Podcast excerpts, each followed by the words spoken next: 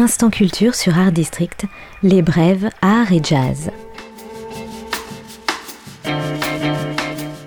Si vous êtes dans le sud, pas loin de Nice, la Fondation MAG présente jusqu'au 16 juin une belle exposition qui reflète l'esprit de collection, la collection d'art bien sûr, une passion chez les mags, une passion qui a abouti à la constitution d'une des plus belles collections d'œuvres d'art en Europe. L'exposition qui s'appelle L'esprit d'une collection, les donations, raconte l'histoire d'une famille depuis trois générations et de longues amitiés artistiques. Au début, il y a eu les donations de Marguerite et Aimé Mag, les pionniers, puis s'y sont ajoutées celles d'Adrien, de la famille et des amis de la Fondation. Un tissage riche de rencontres et de coups de cœur un enrichissement qui se poursuit aujourd'hui avec Isabelle Mag, petite fille des fondateurs. Et ce qui fait l'originalité et la richesse de la collection, c'est sa diversité. 125 œuvres sont à découvrir dans l'exposition, toutes signées des grands noms de l'art moderne et contemporain. Des anciens comme Léger, Braque, Armand, Matisse, Giacometti, Calder, et puis des plus récents comme Barcello, Barrault, Chilida, Garouste, Soulage, Ernest Pignon-Ernest. L'exposition L'esprit d'une collection est à voir encore jusqu'au 16 juin 2019 à la Fondation MAG à Saint-Paul-de-Vence sous le commissariat du critique d'art Henri-François de Bayeux.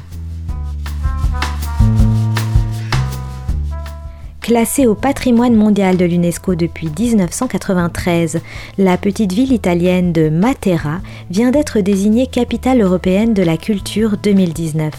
Nichée au sud de l'Italie, entre les Pouilles et la Calabre, dans la région du Basilicate, elle est considérée comme une des plus anciennes villes du monde, déjà habitée par les hommes préhistoriques. Son attrait touristique et culturel réside notamment dans ses célèbres grottes naturelles, qui comptent 130 églises rupestres, un vrai trésor patrimonial. Après les religieux, ce sont les hommes qui ont construit leur habitat dans la roche. On les appelle des sassis, d'étranges habitations troglodytiques qui attirent touristes et pèlerins. Avec Matera, la ville bulgare de Plovdiv a été aussi désignée capitale européenne de la culture. Antérieure à Rome et Athènes, elle est datée de l'antique Thrace et comme Rome, elle est construite sur cette colline. Éternelle aussi donc.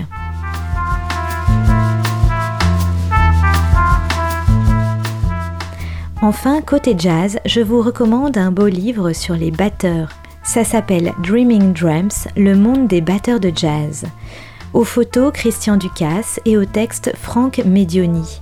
Le photoreporter a immortalisé dans cet ouvrage des centaines de concerts ou des moments intimes avec des batteurs de jazz.